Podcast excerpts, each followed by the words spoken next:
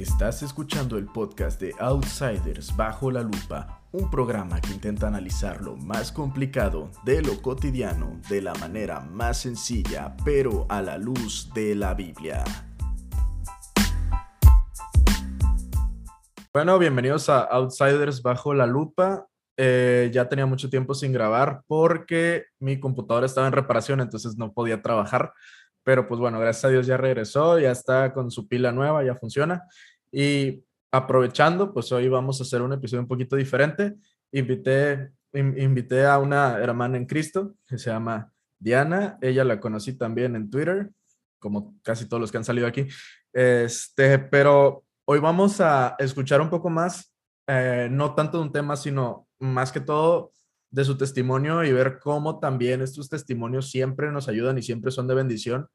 Y pues bueno, Diana, pues si te quieres presentar un poquito. Ok, hola amigos, mi nombre es Diana Santiago. Como les estaba comentando a Edgar, eh, no tiene mucho que me convertí al Señor. Tiene aproximadamente dos años que, que llegué a los pies de Cristo y, y pues bueno, e, este, Edgar me dio este espacio para compartir el testimonio. Realmente creo que Dios tiene maneras muy diferentes de llegar al corazón de las personas hay, no sé, algunos testimonios muy impactantes, muy milagrosos, muy portentosos. Eh, hay otros que son meramente emocionales, en donde dices, sabes qué, Dios, me rindo y encárgate tú. O hay otros que, no sé, son como más intelectuales, o sea, de esos donde simplemente la gente se queda sin argumentos y decide ya, pues, creer, ¿no? O sea, ceder ante, ante la cosmovisión cristiana. Entonces, pues bueno, el mío eh, no es ni milagroso ni intelectual, fue más que nada emocional, en donde justamente pues yo, yo ya no podía más con, con mi propia, con mi propio entendimiento de lo que era el mundo o el sentido de la vida. Entonces, pues, ese, ese tipo de testimonio tengo yo un poquito a qué te refieres con eso de que ya no podías, este, eh, pues entender el, el, mundo. Eh, fue lo que te llamaba la atención era por qué el mundo estaba así de mal o qué parte es la que te llamaba la, la atención. Eh, mm, el, bueno, me refiero más que nada a, a, mi percepción por las experiencias que yo había tenido, por las decisiones que, que había tomado. En algún momento sentí que, que realmente, o sea, era, era bastante doloroso. De hecho, el mundo es, la vida es dolorosa, pero yo ya no veía como una, una salida concreta. O sea, yo ya estaba eh, ahogada en mi miseria en el, en, en, al punto de, no sé, me iba al trabajo deseando que, que no sé si me asaltaban o si chocaba o, o no sé, si me pasaba algo estaba bien. O sea, les estaba haciendo un favor, yo creo que tal vez a mis papás, a la gente que me conocía, porque no sé, no, no tenía como eh, sentido para mí el, el, el tener como una relación estable con las demás personas, con mi trabajo. En ese entonces pues todavía no, no, no me titulaba, no sentía que, que no sabía hacia dónde iba mi vida prácticamente. O sea, básicamente sentías como si estuvieras perdida como, y como si nada importara y por ende tú no importabas mucho que digamos, ¿no? Como si la existencia fuera un estorbo. Eh, sí, y más que nada porque tenía como problemas de identidad. O sea, yo desde la prepa pensé que, que la vida se trataba de ir descubriendo qué es lo que te gustaba, tomar lo que te eh, servía, eh, desechar lo que, lo que no, no era útil para ti y, pero pues eso me condujo a malas decisiones porque me, me dejaba llevar por, por mis emociones, por lo que en ese, por lo que en el momento disfrutaba y, sin saber que, que pues eso me, me iba a conducir a, a, pues a ciertos vacíos porque buscaba, buscaba sentir, buscaba llenar mi corazón con personas, con eh, incluso, pues, no sé, vínculos sexuales, eh, muchas cosas que sentía que, que podían llenar mi corazón, pero pues al final nunca. Sí, o sea, en parte mencionaste algo que sí es cierto eh, en el sentido eh, mm, vamos a ponerlo de esta forma, pues ya ves que dijiste que, que podías eh, probar cosas y quedarte con lo bueno e ir desechando lo que no sirviera o algo así. Técnicamente la Biblia se dice examinadlo todo y retened lo bueno. Y también dice que todo, o sea, y, y, hay mucha gente que toma eso y dice, ay, es que tengo que probar todo para, para saber de qué se trata y nada más me quedo con lo que sirva. Y no, realmente no, es examinarlo, literalmente es observarlo. Mm, o sea, si, si ves algo, fíjate en sus, en sus detalles si te conviene o no si, si es algo bueno, entonces reténlo. O, por ejemplo, si estás escuchando una enseñanza y hay algunos errores en la enseñanza, te quedas con lo bueno. O sea, se trata de discernimiento. Y el problema es que la gente que no está en Cristo, pues no puede tener ese, ese discernimiento, pues la verdad, es, es, es ahí, eso hay, hay que decirlo. Y por otra parte, también hay otro versículo en la Biblia que dice, todo me es lícito, pero no todo conviene, todo me es lícito, pero no todo edifica. Entonces, por eso nosotros los cristianos no es que tengamos que probar todo, sino que tenemos, gracias a Dios, el, la Biblia para poder examinar las cosas. Y es así como nosotros reducimos los errores. Pero aquí estamos hablando de tu vida antes de convertirte, de tu vida antes de, de, realmente tener el discernimiento que solamente da eh, después de Cristo el Espíritu Santo eh, y, y, además poder aplicar la, la, escritura a tu vida. Si no estamos hablando de una persona que está, y, y me pongo un poco en, en eh, en, tu lugar una persona que tiene eh, muchísimo background de cosas en los cuales tú dijiste estás batallando con tu identidad, pues se vuelve difícil discernir qué cosa es lo bueno y qué es lo malo y entonces tratas de llenar, como tú dices, vacíos con cosas que nunca lo van a llenar. Y, y, pues como cristianos, pues tú y yo sabemos que lo único que puede llenar cualquier vacío, pues es es el Espíritu Santo de Dios. Entonces, a mí me gustaría saber un poquito eh, si, imagínate que te encuentras contigo hace, antes de convertirte, eh, ¿qué le hubieras, o sea, cómo te hubieras en cierta forma compartido el Evangelio? A mí eso me da mucha curiosidad. ¿Qué, qué, qué, qué palabras hubieras utilizado primero para hablarte a, a, a, ti misma. Supongamos que tú eres otra persona y te quieres compartir el Evangelio, vaya. O sea... Oh, ok, eh, es que mira, creo que yo siempre he sido muy buena no contándole mis problemas ni siquiera a mis mejores amigos. O sea, eh, mi vida personal siempre la he llevado de una manera muy aislada es como de me, me, pasan cosas malas, me, me aíslo y me hundo en, mi, en mis propios problemas hasta que ya se me pasa y ya salgo y, y la gente ni siquiera lo percibe. Así me manejaba yo anteriormente. Entonces, probablemente no lo hubiera identificado. Hoy en día, cuando detecto alguna necesidad en las personas, siempre es como de, no, pues, eh, ha usted hablado con Dios respecto a esto, pero no cualquier Dios, obviamente. Eh, eh, en mi caso, eh, ¿qué me hubiera dicho? Pues es que siento que todos tenemos una necesidad espiritual, o sea, de, de cierto modo eh, buscamos conectar como con algo que, que nos que nos dé esa confianza de que a pesar de, estar pasando por una mala situación, hay algo, o sea, más allá de, de lo que de lo que podemos ver que, que influye en nuestra vida. Eh, material. Y, ¿qué me hubiera dicho? Es una muy buena pregunta. En, en mi caso, pues, fíjate que se dio de una manera muy, muy rápida, o sea, el, creer en Cristo. Así que tal vez no me hubiera convencido muy de manera lenta. Ay, siento que me estoy súper trabando, pero no sé si esto lo puedes como cortar, pero no sé si, no sé cómo conectar mi idea, pues. Sí, no, no pasa nada.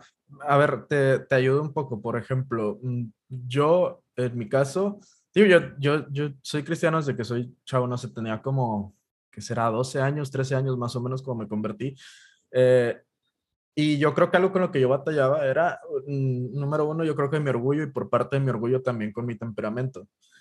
Y yo creo que eh, el, uno de los versículos que a mí más me, me pega es como, separados de mí nada podéis hacer. Es como, a mí eso, si, si yo pudiera uh, decírmelo, o sea, si yo, o sea, suponiendo que yo no soy cristiano, yo creo que eso lo, lo diría. Es como, honestamente, nada de lo que, de lo que hagas, por, por más que eres muy bueno en muchas cosas o lo que sea, o creas tú que eres muy bueno, separado de Dios no, no puedes hacer nada. Y yo creo que esa, eso al menos a mí me, me hubiera hecho muchísimo, muchísimo clic, porque pues yo pensaba que todas las cosas las podía hacer por mí mismo. Y honestamente, tanto mi temperamento como mi orgullo han cambiado muchísimo mediante la oración, mediante literalmente entender que yo no puedo hacer nada y, dejar, y, dejarme llevar eh, por las manos de Dios. E incluso igual un tiempo que, por ejemplo, estuve viviendo una especie de rebeldía. Yo ya era cristiano, pero después por un tiempo vivía cierta rebeldía. Eh, yo creo que simplemente hubiera, hubiera recordado ese mismo texto como un, no vas a prosperar aquí, no te alejes de Dios. O sea, eh, yo creo que ese, ese texto no es de mis textos de que el lema para la vida, pero creo que en esos momentos me, sí me hubiera sido bastante, bastante fuerte eh, tenerlo. Y creo que incluso hubo un sermón que dijeron ese texto y eso a mí me pegó un chorro. Creo que hasta berríe porque es como entender tu realidad, ¿me entiendes? Un golpe de realidad para mí. Pero sí, te digo, más o menos eso. O sea, si pudieras con un texto darle una solución a esa persona que solía ser, ¿con qué texto podrías utilizarle o qué palabra usarías o algo así. No tal cual evangelizar, sino con algo, una palabra que podrías, que dirías tú, esto sería así un, un, como un catalizador, por así decirlo. Ok, eh, una de las cosas más fuertes que me pasó es que, híjole, estaba súper aferrada a, cierta persona, no superaba el hecho de que, digo, tal vez me suene, suene yo súper básica, pero estaba sumamente aferrada al pasado con, con cierto exnovio, no, no, él ya se había ido, yo seguía aferrada y aferrada y lloré y lloré todos los días, hasta me desmayaba, hasta, híjole, de verdad puse, lo, o sea, le di el número uno de mi corazón y, y, yo, a pesar de que él ya no estaba, seguía aferrada, aferrada, aferrada. Y yo creo que uno de los versículos que, que me hubiera dicho es, eh, por ejemplo, cuando Dios eh, nos dice que Él hace cosa nueva, que, que, pronto sale a la luz, que, que si no la conocemos ya, porque Él abre camino en el desierto y ríos en la soledad, que, que también una de, las frases que dice Jesucristo es que cualquiera que, bueno, en ese caso todavía no, habría sido convertida, pero cualquiera que pone las manos en el, arado y voltea hacia atrás no es digno del reino de Dios. Y, y también eh, creo que uno de los versículos que, a lo largo de, mi vida cristiana, de mi corta vida cristiana, es el de 2 de Corintios 5, 17, de, que si alguno está en Cristo, no criatura es porque las cosas viejas pasaron. Y realmente eso es lo que yo quería, o sea, eh, no solamente era como el pasado con el exnovio, sino ciertas cosas muy vergonzosas de Edgar que yo había hecho, mmm, culpa en, en, mi comportamiento con, con familiares que, que fallecieron y, y, que no, no pude, este, ni siquiera pedir perdón. O sea, uh -huh. siento que, que, en cierto momento se me juntaron varias cosas y, y me sentí culpable, me sentía eh, sucia, me sentía eh, sin dignidad. Entonces yo, yo creo que esos versículos me hubieran ayudado. O incluso cuando, cuando Jesús dice que, que venga todo el que esté cansado y, y pues él, perdón, todo el que esté, este, trabajado y, y que él nos hará descansar. Sí, venid a mí todos los que estés trabajados y cansados, que yo os haré descansar. Es, es sí, muy bueno. Fíjate que ese, el, el, de la nueva criatura es muy bueno. O sea, que es que de verdad, de modo que si alguno está en Cristo, nueva criatura es, las cosas viejas pasaron. Y luego ese de, he aquí, todas son hechas nuevas, es literalmente un reinicio. Y hay mucha gente, yo creo que hoy en día quisiera tener un, una especie de reinicio en su vida y lo está buscando con, con cosas bien locas. Yo el otro día estaba escuchando el testimonio de, no testimonio cristiano, sino estaba escuchando como una TED Talk eh, por alguna razón que me la topé en Facebook, de la, creo que es de la ex esposa de este Elon Musk, y ellos perdieron un hijo y fue una cosa muy traumática para, para ambos, pero ella lo, pues, ella lo siente mucho, ¿no? Y ella ha ido a una cosa que se llama The Burning Man, que es una, una cosa de New Age medio espiritista rara, que construyen un templo extraño de madera y ponen un hombre de madera ahí y tipo en un altar y toda la gente empieza a poner cosas, no sé, por ejemplo, empieza a poner, mm, eh, como perdiste un hijo, ¿no? Pues pones este, los biberones que habías comprado para cuando naciera o para cuando fuera creciendo algunas cosas, o sea, todo ese tipo de cosas como que las ponen ahí y eso simboliza, según ellos, toda la carga energética del niño y lo que hacen es, ya después de eso, tienen como que un momento solemne de que se quedan en silencio, lloran y todo, y luego queman el lugar. Y entonces empiezan como a, a, caer en una euforia, empiezan a, empiezan a hacer cosas así bien raras, eufóricas y todo, y según esto es como marca un reinicio. El, el, problema es que esta muchacha ha ido cuatro veces al Burning Man y es claro que le sigue doliendo. Entonces no, no hay ningún reinicio, ¿me entiendes? Es una falsedad. Pero es un deseo genuino de las personas, querer tener a veces un reinicio y lo único que te lo puede dar es literalmente una nueva vida en Cristo. Y yo creo que tú eres testimonio de eso, de cómo una nueva vida en Cristo te, te, da, te da ese cambio. Y seguramente vamos a entrar en eso, pero primero me gustaría saber un poquito tu, tu background cuando, así cuando hablemos de como la vida pasada, obviamente no es necesario dar tantos detalles como, como cristianos, pues es que ni aún, ni no, no, no damos tantos detalles, sino simplemente mencionamos algunas cosas, porque número uno, pues no tiene caso hablar de los detalles del, del pecado, realmente no edifica, sino que edifica lo que edifica es hablar de la condición en la que nos encontrábamos y poder hablar un poco de, de, las situaciones en las que nos metimos, pero sin dar tanto detalle, porque eso al final pues se presta al morbo y pues no, no tiene caso, sino el chiste es exaltar lo que Cristo ha hecho por, por nuestra vida. Entonces a mí me gustaría conocer un poquito el background que tenías tú eh, desde, tu, desde tu casa, lo que se pueda saber, si creciste en una familia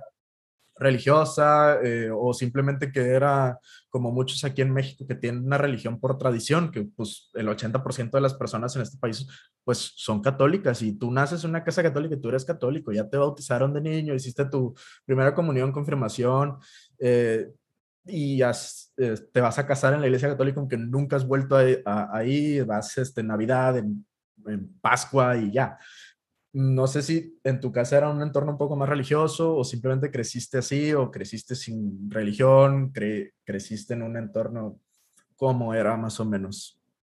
Ok, eh, sí, justamente todo lo que acabas de decir era lo que yo anteriormente era. Mi familia nunca ha sido muy religiosa, más que, o sea, para lo típico, eventos que 15 años o de que alguien se casa o alguien que bauticen, pues van a la iglesia o, en Navidad me acuerdo que con mi, con mis abuelas iba a, arrollar que al niño Dios.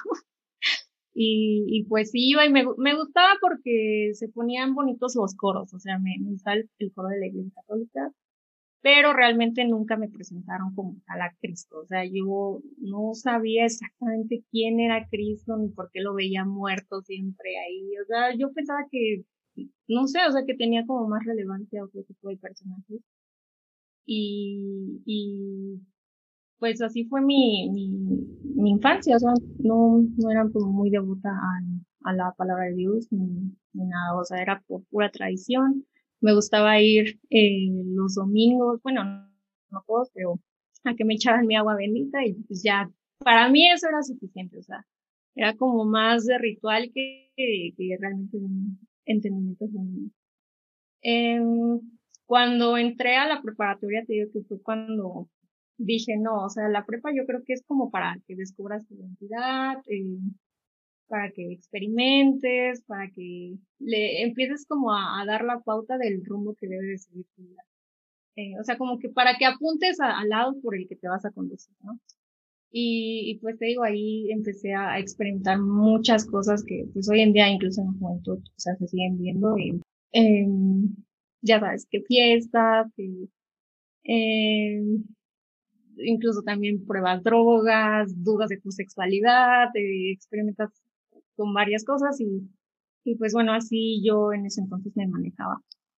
Y, y, y parte de eso era porque, mmm, no sé si tengo que ver, bueno, sí, supongo que tiene mucho que ver, pero eh, nunca he sido muy unida a lo que son mis papás.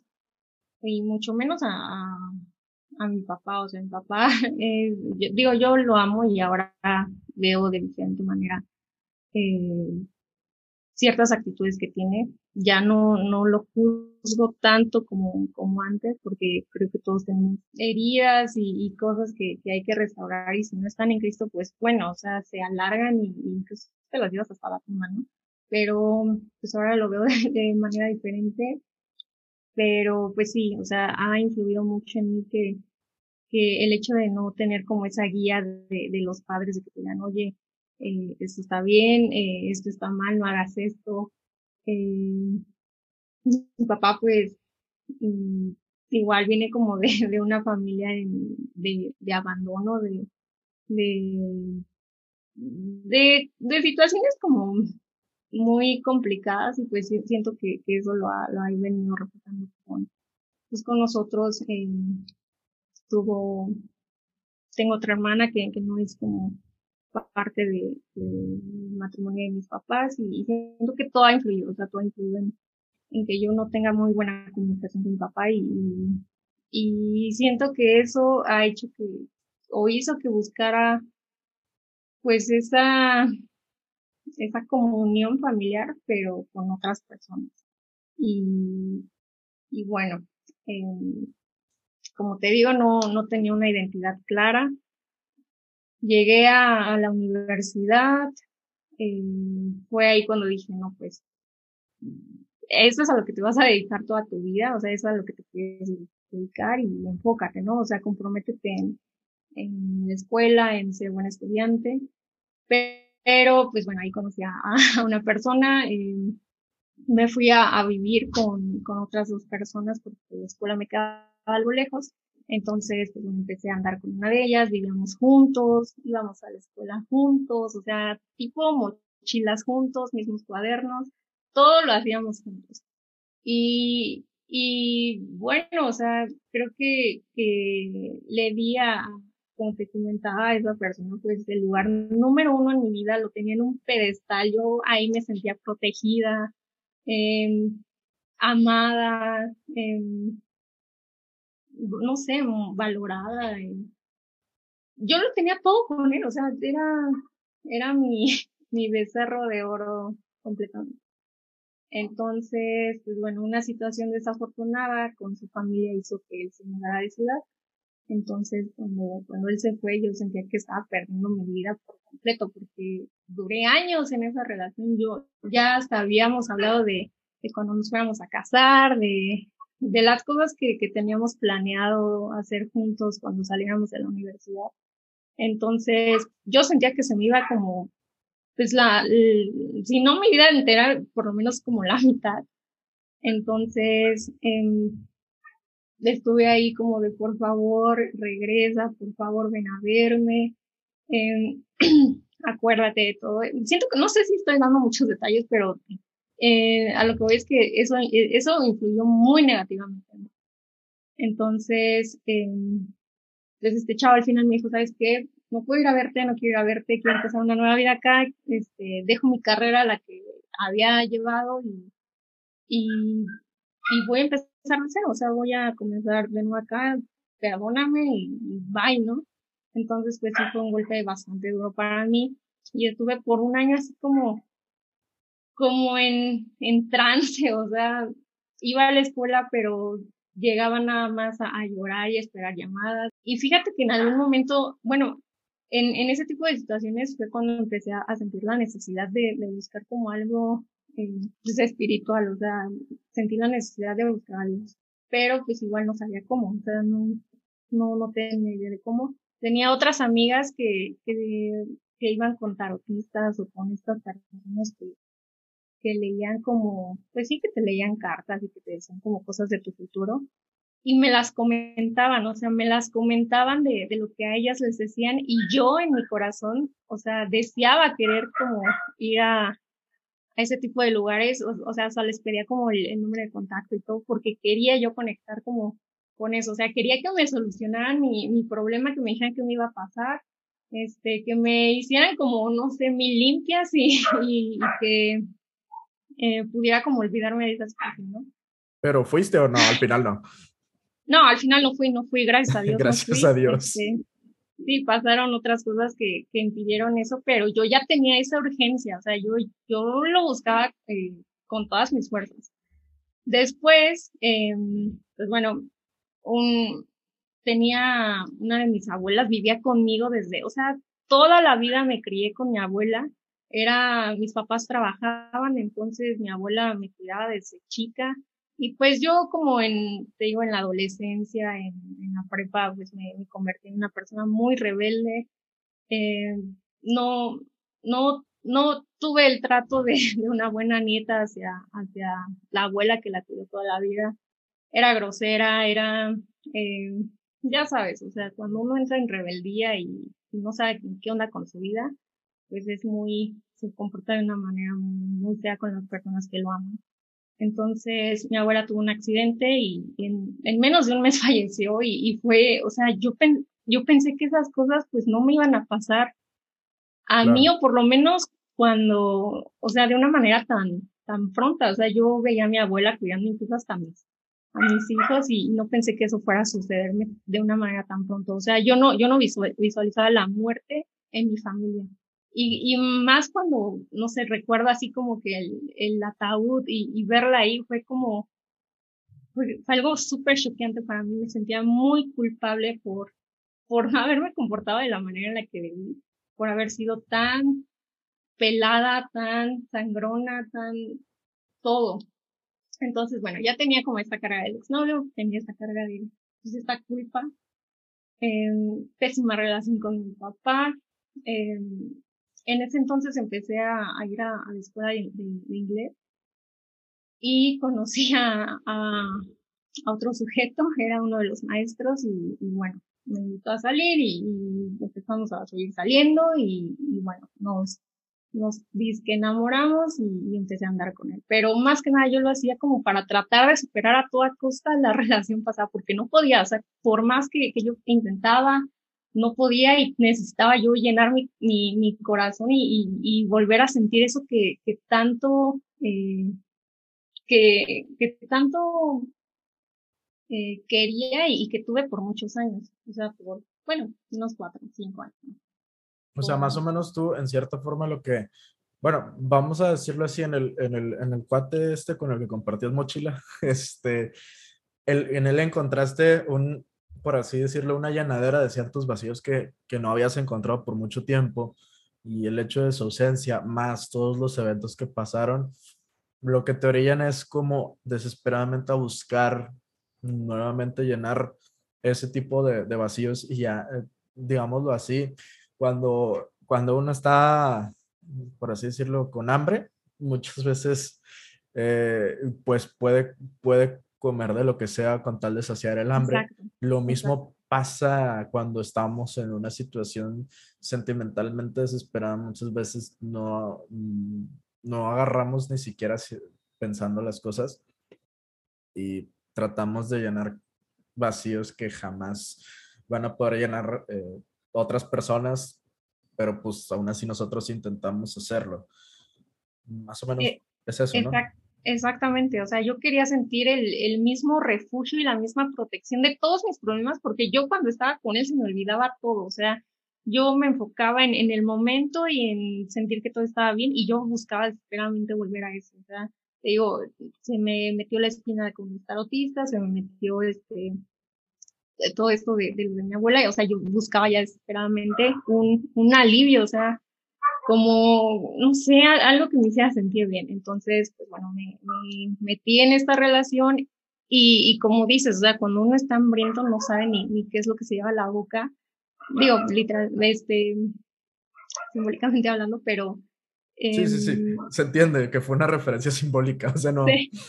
Sí, sí, sí. Y, y, bueno, yo ignoré muchísimas red flags de, de, de, esta persona.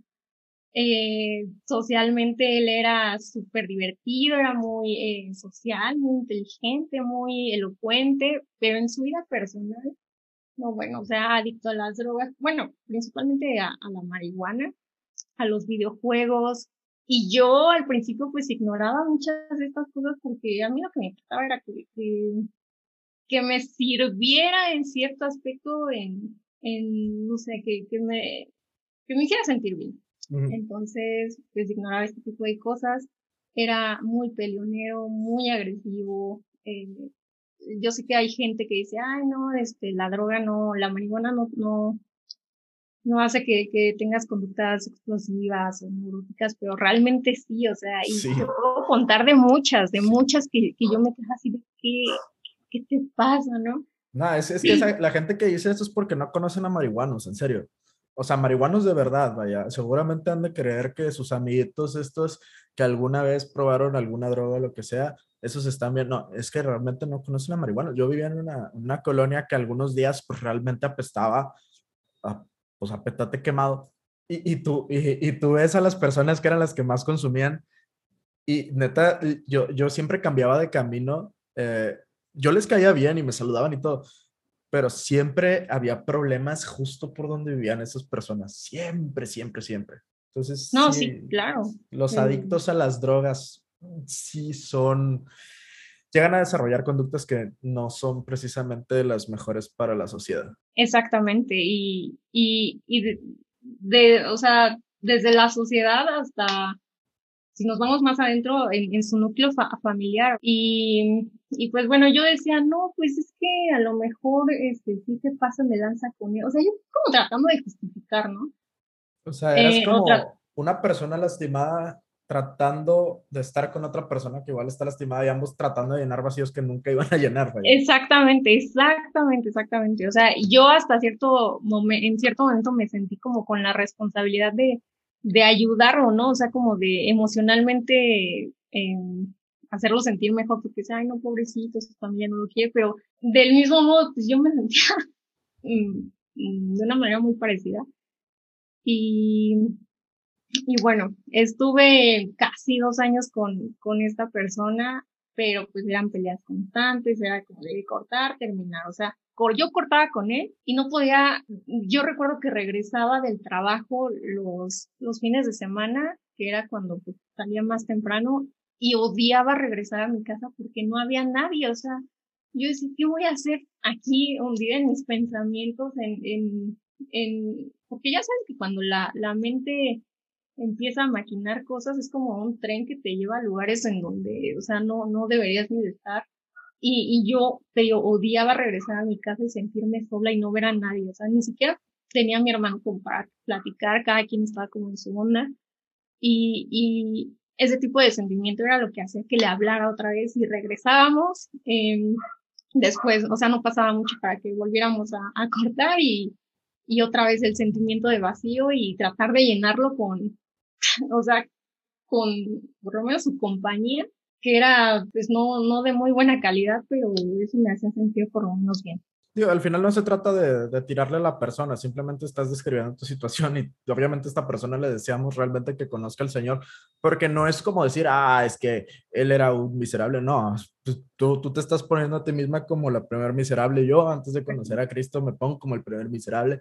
Todos entendemos que la condición del hombre es una condición completamente caída, en, en, en la cual es realmente muy difícil hallar, hallar una consistencia en lo bueno en el ser humano. Sí pueden hacer unas cuantas cosas buenas. El mismo Cristo dice de que vosotros siendo malos sabéis dar buenas dádivas a vuestros hijos. Pero de todas formas tenemos una naturaleza caída la cual necesita completamente de Dios. Y la imagen que nosotros estamos creados, la imagen y semejanza de Dios, la imagen a la cual hemos sido creados ha sido distorsionada. Ha sido distorsionada por, ese, por, ese, por la caída, por el pecado. Entonces, no es tirarle a la persona, sino es poner simplemente las condiciones que a cualquier persona le pueden pasar y queremos más que todo enseñar hasta qué punto puede llegar alguien sin dar tantos detalles y después ya vamos a ver a lo bonito de cómo Cristo te, te rescata. Pero prosigue. Perdón, sí quería hacer ese paréntesis. Sí, sí, claro, y como, como lo mencionas, no es como que le esté tirando, o sea, él era una persona, pues, se ascendió, al igual que yo, y cualquier persona en esa condición, pues, hace, y es de, de cierta manera que, pues, bueno, lo, hace actuar de, de, esa forma, o como sea, como cosas. Sí, por así decirlo, ambos, ambos lastimaron gente y ambos se lastimaron entre ustedes. Exactamente, exactamente. Y pues bueno, eh, en una de esas ocasiones, o sea, pasó un problema muy fuerte con, con, entre él y yo y dije, no, ¿sabes qué? Pues ya hasta aquí, ¿no? Y pasaron meses, o sea, yo ya sentía que, que la llevaba de ganas, de como de, no, si puedo, si puedo estar sola, si puedo estar sola. Y, y desafortunadamente, eh, como te digo, en mi familia no ha habido una buena relación. De hecho, pues ha habido como problemas con, con la bebida y, y esto. Y en una de esas, pues mi papá se excedió, tuvimos igual un problema bastante, bastante fuerte y, y en ese entonces, pues irreconciliable a causa de, de pues, el alcohol. Entonces yo dije, sabes que ya, ya no puedo seguir aquí, o sea, esto parece casa de locos y, y yo me voy, ¿no? Y como no tenía dónde ir, pues volví a caer con esta persona y agarré como lo, lo poco que pude de, de, de, de mis cosas, fui, me, o sea, me fui a su departamento, le, le toqué, le dije que si me podía recibir, no, que sí. Y, y de verdad creo que ahí fue cuando más miserable me sentía porque yo siento que esta persona ya ni siquiera me, me quería ni, ni nada, porque me veía llorar, o sea, todas las noches y yo siento que hasta le daba lástima, ¿sabes? O sea, como de, de pobre chava, ¿no? O sea, tiene problemas en su casa, eh, no tiene más a dónde ir más que conmigo y sabe que, que, nos llevamos pues, tan mal o que hemos eh, eh, terminado tan mal y, aún así viene, ¿no? Y, bueno, o sea, yo recuerdo que, que llegaba y te digo, él también tenía muchos problemas y te digo, yo me sentía como que ya en lo más bajo de mi.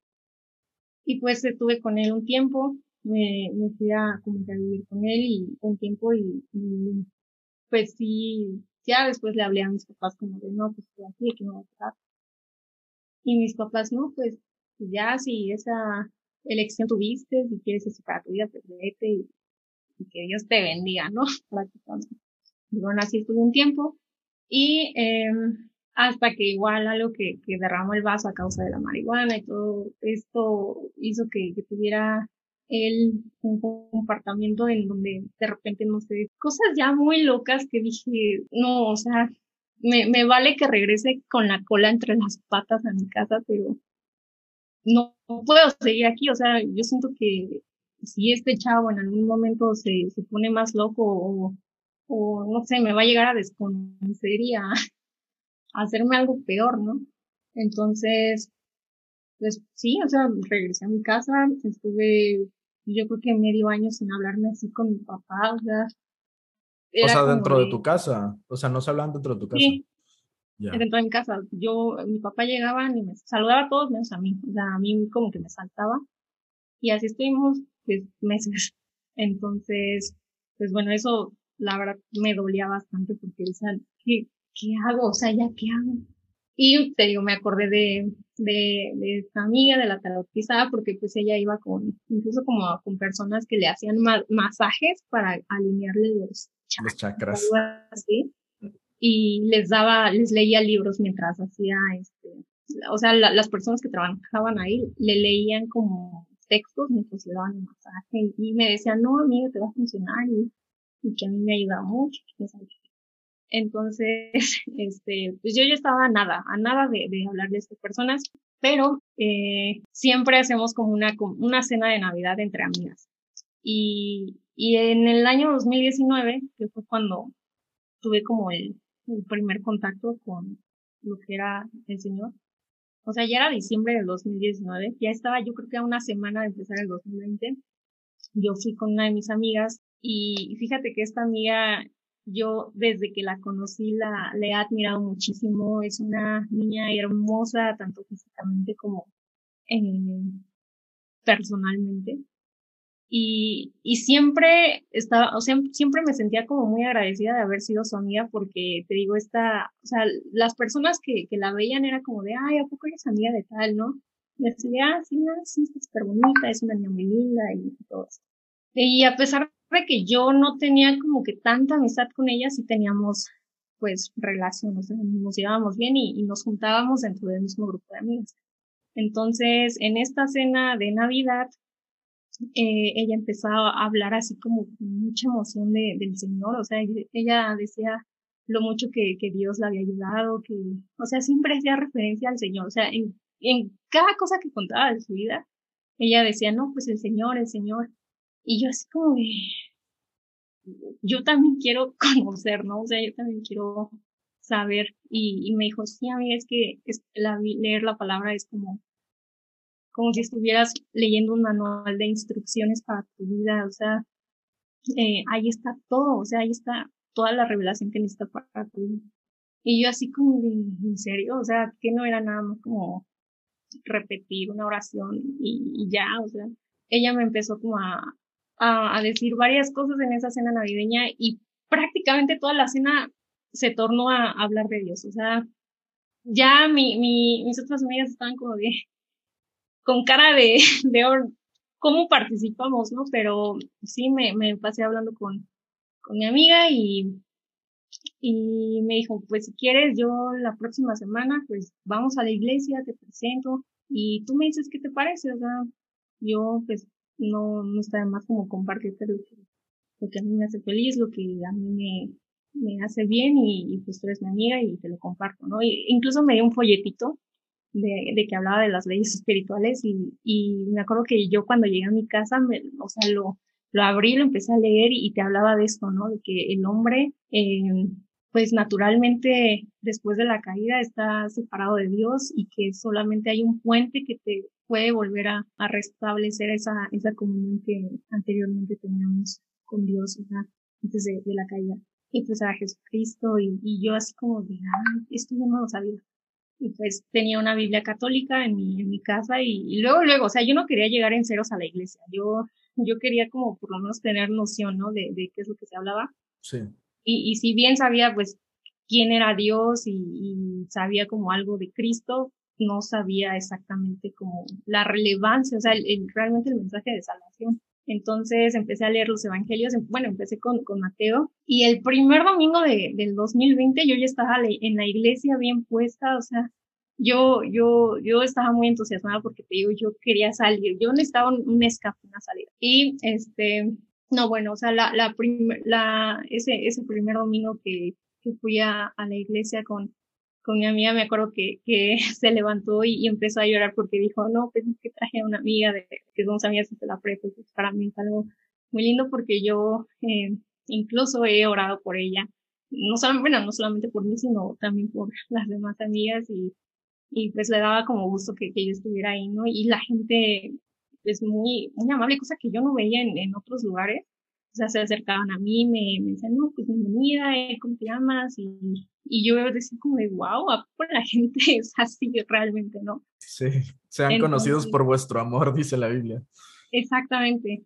Y no, bueno, o sea, yo ese, esa primera vez que, fui a la iglesia salí sintiéndome muy miserable porque me había dado cuenta de, de, de la pecaminosidad de, de mi corazón, de, de, todas las cosas que he hecho mal y, y el por qué me pasaban esas cosas. O sea, no era como que algo orquestado por Dios para que me pasaran esas cosas malas o para que yo hicieran ese tipo de cosas, sino que era producto de mis malas decisiones, de no tener conocimiento de, de Dios, de, de Cristo y, y, bueno, yo llegué a mi casa, doblé rodilla, yo decía, Señor, perdóname y de verdad es algo inefable, o sea, de verdad, eh, el sentimiento de tener a la de sentir la presencia de Dios, nunca me había pasado, nunca, Y, y es algo inexplicable que, que, solamente hasta que la persona lo vive, lo, lo entiende y, una vez que lo siente es cuando,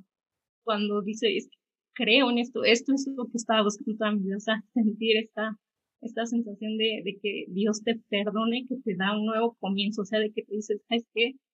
Eh, olvídate ya de todo esto, o sea, te perdono y, y, vamos a, comenzar de nuevo y, y, como, como te digo de este pasaje de, de Corintios, a mí me hizo mucho eco, 517, perdón, me hizo mucho eco y, y, y, saber que ya no estaba perdida, o sea, que, que esa identidad que tanto buscaba, la había comprado Cristo con su sangre, o sea, para darme a mí ese, ese lugar en el reino y, sentirme valorada, sentirme amada, sentirme especial. Y no importaba si, o sea, verdad, ya no me importaba si me llevaba mal con, mi, con mi papá o con las demás personas en ese instante, porque incluso hay personas que, que han perdido como a sus padres y aún así está este, este versículo de que aunque mi padre, mi madre me dejaren pues el Señor me recogerá, ¿no? Me encanta eso. Y no, bueno, eso, yo ahí sentí como el nacimiento de, de, nuevo, o sea, el nuevo nacimiento.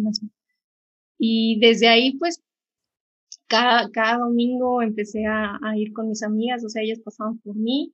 Igual, creo que tiene mucho que ver el, esa, esa, esa intencionalidad de, los hermanos hacia con los nuevos creyentes, porque, pues, uno que no, no sabe muy bien y no sé, tal vez yo solita no, no hubiera como, tal vez seguido, no sé, o sea, si no la tuviera ella, a mi amiga la que estaba ahí. Yo sé que siempre, pues, era Dios eh, a través de ella, claro. Y bueno, o sea, en algún momento igual pensé que, iba a desistir rápido porque pues en mi familia nadie, o sea, nadie conocía de Dios, todos pues de idólatras, creían en, en otras cosas. Yo llegué, o sea, llegué aquí diciéndoles, no, pues eh, en esto creo y, quiero, quiero seguir bien. No, pues, las burlas no, no, no, no se dejaron esperar y, los ataques, y incluso pues mi papá de, no, en esta casa no vas a hablar de Dios y si no, pues te vas y qué es y qué lo otro.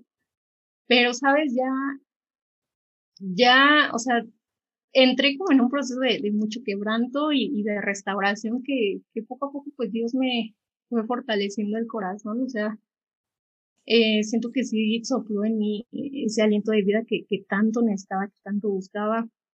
Poco a poco leyendo la, las escrituras, pues me fui dando cuenta de que Dios quería que, que, que dejaras como el pasado atrás, que no miraras para atrás y, y me lo decía de muchas formas, o sea, yo le, cuando, por ejemplo, cuando con la esposa de Lot, que, que se vuelve estatua de sal, o sea, yo siento que, que Dios me hablaba en ese tipo de pasajes respecto al pasado. Entonces, pues bueno, ya después fui superando esa situación de, de los exes, en algún momento le compartí al, a este muchacho que, que, que, pues era muy agresivo. Ah, o sea, le compartiste el evangelio a, a él. Sí, le, le, compartí porque yo dije, este, este men está perdido, o sea, al igual que yo lo estaba. Es que eso es lo que hace Dios, a mí me impresiona mucho, que literalmente eso es lo que hace Dios.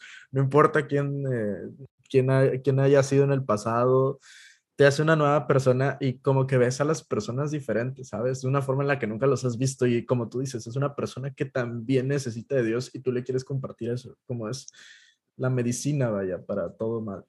Exacto, o sea, como que dejas de verlos por todo lo malo que te hicieron o por todos los malos ratos que te, sí, que te hicieron pasar y los empiezas a ver igual como un, así como tú eras un mendigo que buscaba ese pan, lo empiezas a ver igual, así como de, aquí, aquí hay, este, aquí hay pan, aquí hay, ah, esta es la fuente de vida, acércate, o sea, no te vas a arrepentir, esto es lo que, lo que tu vida necesita y, y te lo puedo garantizar, o sea, de hecho yo hasta la, así le digo a la gente, te garantizo que el cambio lo, lo vas a ver en tu vida, o sea, tal vez, eh, digo, no con la percepción de esta de, de evangelio de prosperidad, sino, sino en, en el cambio en tu corazón principalmente. Sí. Entonces, este, pues bueno, le prediqué, me, me mandó por un tubo, me fue una borrega y que bueno, ya, ya sabes, ¿no? Pero, Gloria pero, a Dios. sí, sí, este, me sentí, eh, pues bien diciéndoselo, ya no he vuelto a tener contacto con él y, y bueno, eh, espero que, no es como que espero que ya no lo vuelva a ver en la vida, pero pues si en alguna ocasión se, se se presta que yo tenga algún contacto para que él pueda como eh, conocer más de Dios, pues yo encantada, yo, yo sé que él, él, él sé como que seguía buscando o stalkeando todo lo que yo hacía, a él ahí estaba haciendo. Pero pues bueno, eh, si en, algún momento escucha esto, eh, solamente pues quiero decirle que, que, en Dios va a encontrar todo lo que, todas las carencias que, que él en algún momento eh, me contó y, va a sentir como realmente el amor de un padre eh, que perdona y que, que, te acepta, no importando lo que, que hayas hecho anteriormente. Y, y, fíjate que hay un pasaje en, Salmo 107 del, del, versículo 4 al 9 que, de hecho tiene mucho que ver con lo que estábamos diciendo, que dice así, anduvieron perdidos por el desierto, por la soledad sin camino, sin hallar ciudad en donde vivir, hambrientos y sedientos. Su alma desfallecía en ellos. Entonces clamaron a Jehová en su angustia y los libró de sus aflicciones. Los dirigió por camino derecho para que viniesen a ciudad habitable, Alaben la misericordia de Jehová y sus maravillas para con los hijos de los hombres, porque sacía al alma menesterosa y llena de bien al alma hambrienta. Y justamente fue eso lo, que, yo sentí y lo que me pasó. Eh, bueno, ya, ya estando pues, en Cristo, te digo, en algún momento sentí que, que tal vez podía, eh, no sé, tal vez podía ser como emoción del momento de, del tesoro que yo había ah, hallado, porque pues en mi familia nadie, nadie era convertida, yo sentía que se me iba a pasar como pronto esto, o sea, que era temporal, pero no, o sea, Dios empezaba a mandar provisión de todos lados, fue cuando empecé como a abrir Twitter, y si bien digo, a veces como que, me salen cosas que, que no debería de, de, o ya sabes cómo es Twitter, pero encontré a, a, más personas, eh, dentro de ellas tú y, y, otras, otras más que, que digo, a la distancia pues hemos compartido cosas buenas, eh, digo, puntos de vista y, y, doctrinales en, en, ciertas cosas, y, pero siento que eso me ha mantenido también como en, en constante, digo, además de que estoy, de que me conecto a mi iglesia local y que voy, este,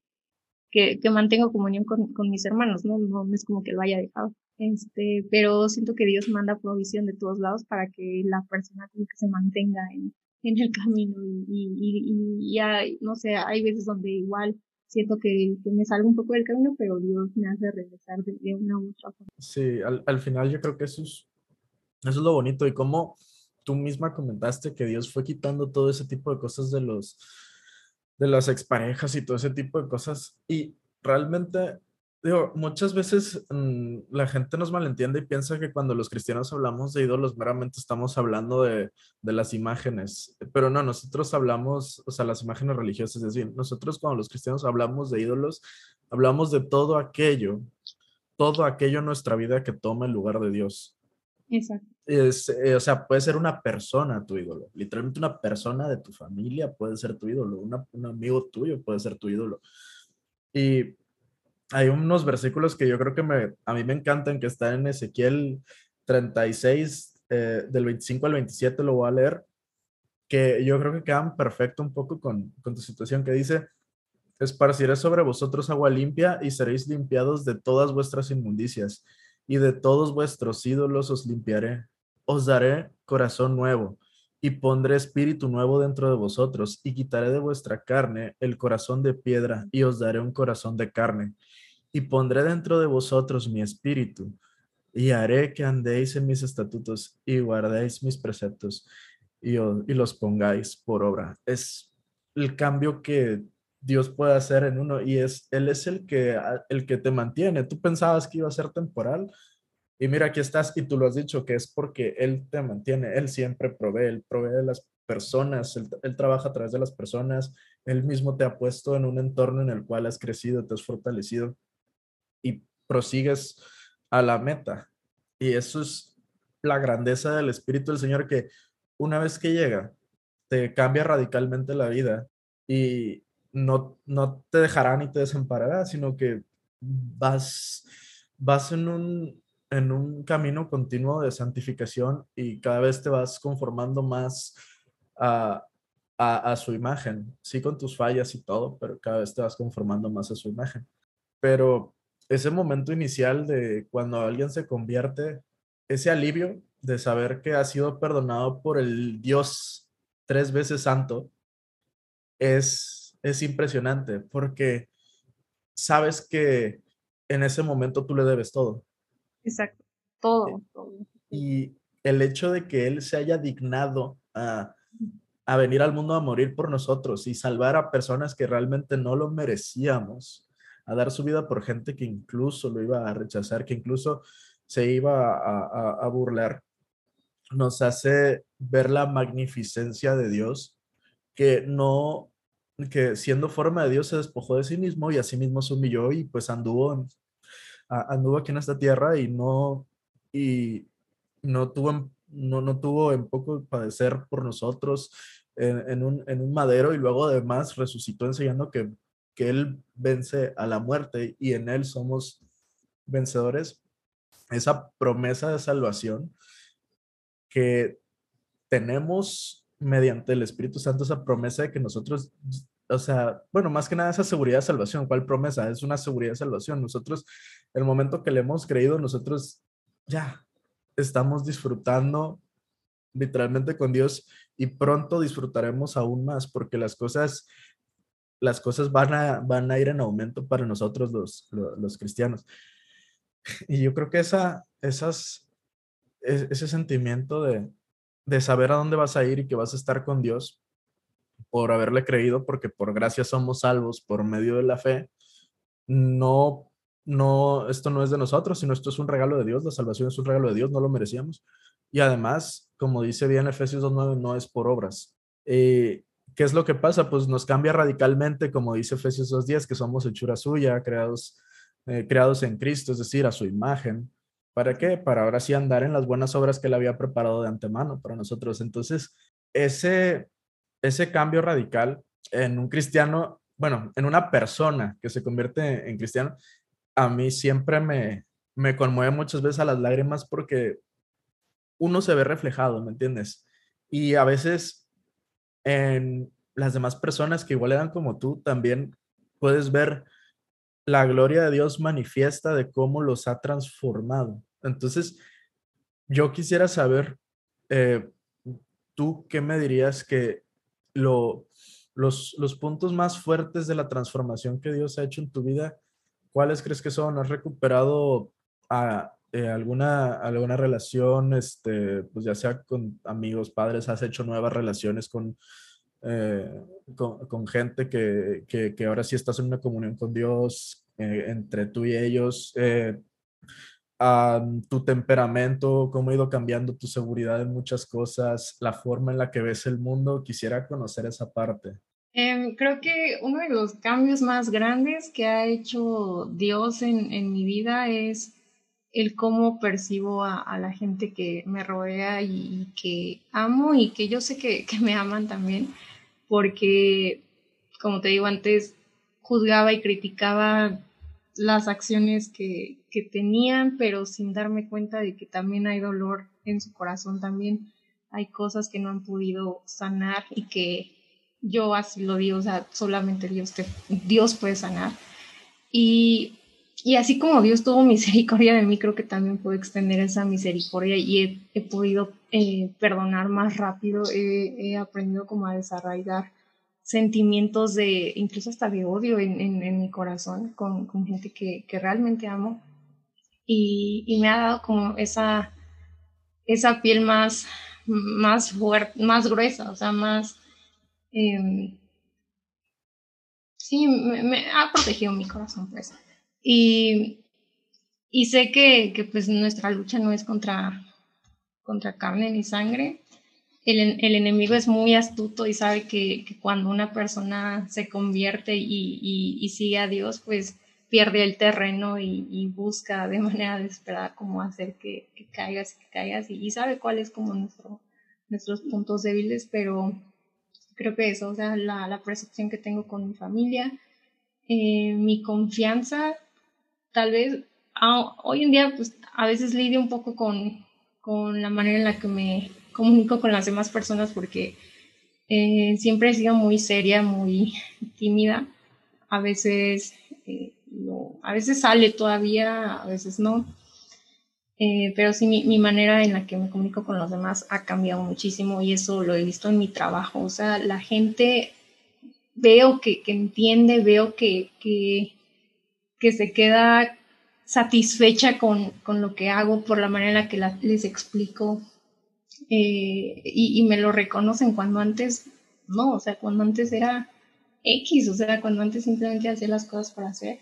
Em, también algo que, que ha sido muy impresionante para mí, que realmente yo no lo buscaba, de verdad, yo sé que con todas las cosas que, que dije, para alguna persona, no sé, alguna persona podía pensar que, que buscaba desesperadamente un novio, pero realmente no, o sea, estuve un año y, cacho este, sin nada, o sea, simplemente aprendiendo de Dios y, y en discipulado y en estudio bíblico constante, eh, o sea, como restaurar esa, eh, restaurar mi, mi corazón y, pues bueno, Dios me mandó a, a, un novio que ni siquiera vive cerca de mí y ahí es cuando digo, yo antes me quejaba de, de que, o sea, le pedía a, este muchacho que viniera a verme, que, que regresara y que, que estuviera cerca de mí, que cuando venía y que yo le pagaba todo y de de no, yo, te, yo te pago como el viaje, yo te invito de vacaciones, pero ven.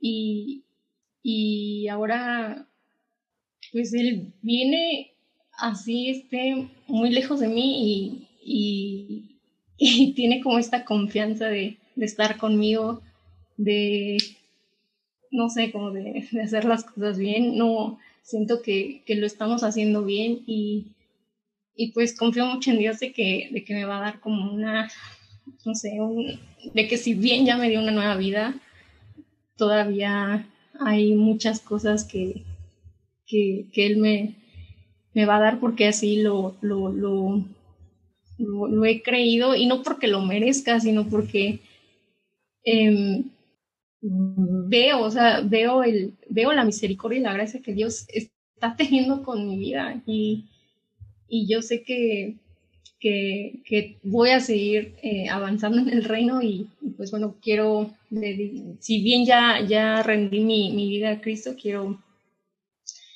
seguir eh, siendo útil y siendo una buena embajadora de, de su evangelio. así me tenga que ir a otro lugar. Amén. Pues eso es, a, a, mí me parece, me parece precioso. Yo dirigiéndome un poco a las personas que escuchan esto, si muchas veces, eh, primero a los cristianos, los cristianos no, no, entendemos muchas veces el testimonio de nuestra vida, lo que puede causar en las personas, pero aquí tenemos una persona que por ver a una niña cristiana hablar de Dios, dijo, yo quiero lo que ella tiene. Sí. Acabó siendo también cristiana. Nuestro testimonio influye. Eh, a veces nos van a decir locos por hablar de Dios todo el tiempo, pero no importa. De verdad no importa que te llamen loco.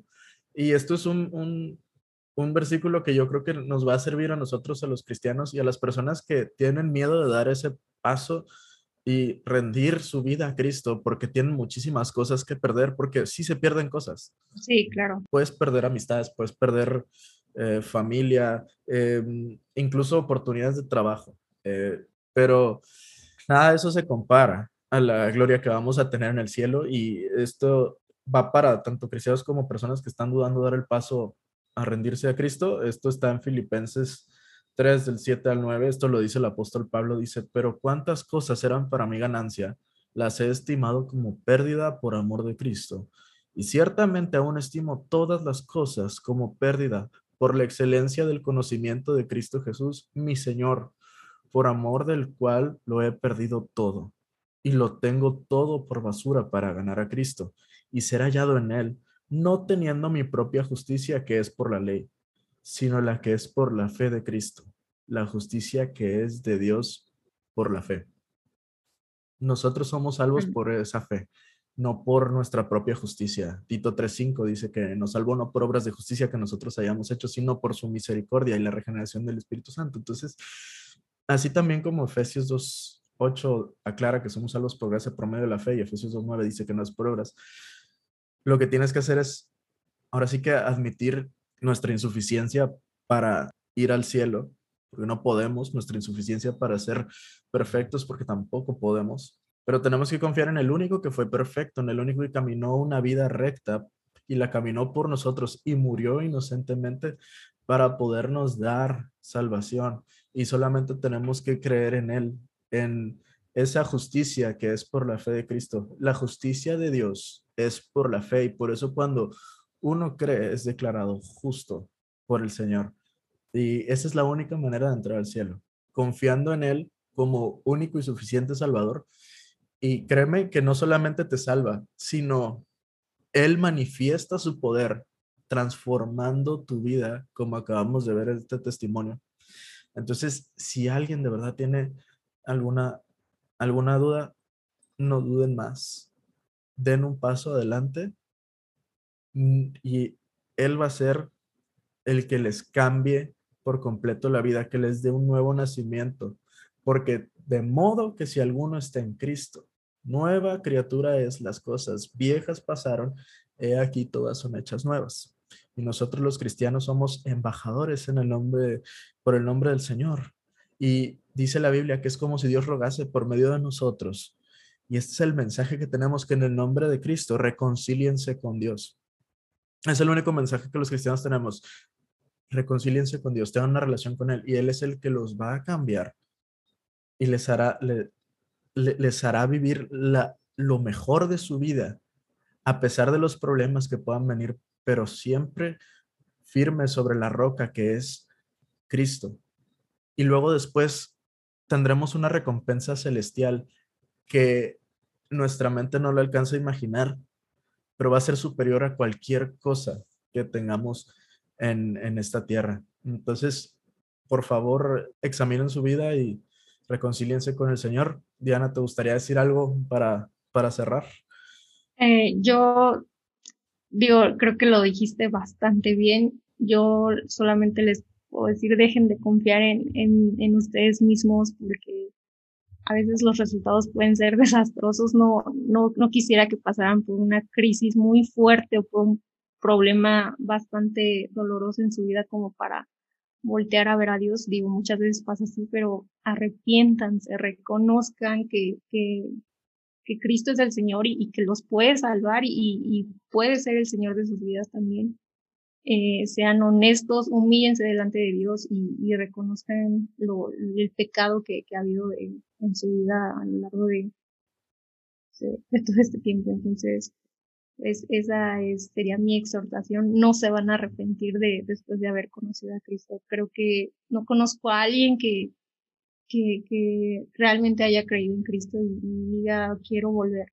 Esa es como mi, mi última cosa, mi último comentario. Pues perfecto. Hay un, hay un corito que se llama Su amor me levantó.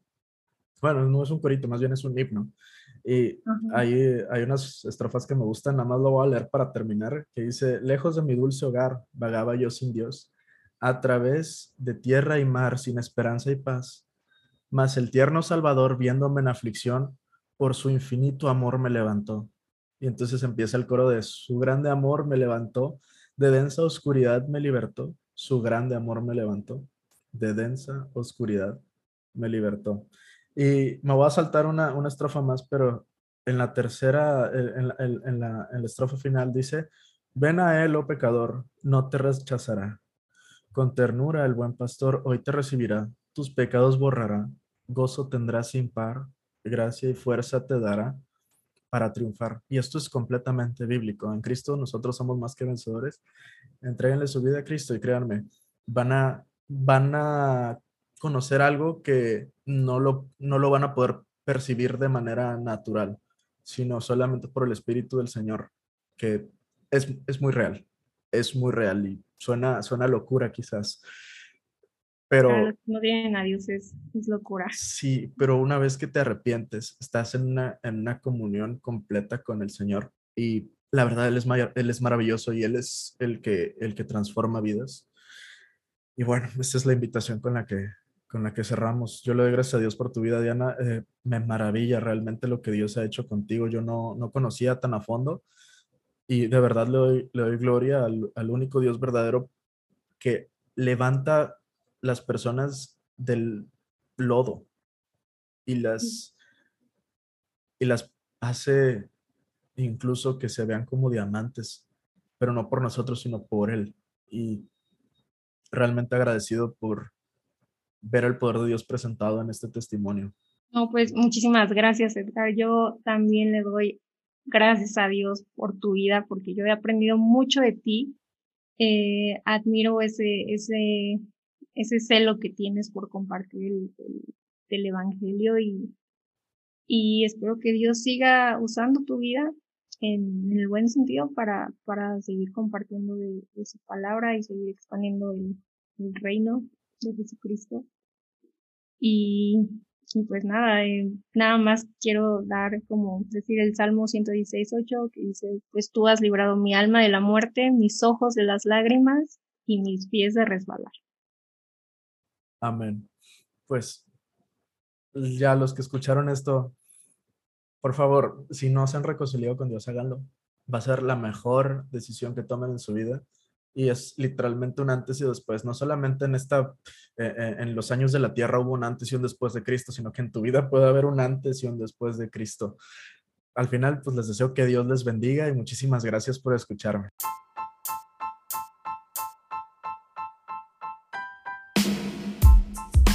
El final de un episodio de Outsiders bajo la lupa. Si te gustó el contenido, suscríbete, no te vas a arrepentir. Nos vemos en el próximo episodio. Yo soy Edgar Sala y te deseo que Dios te bendiga.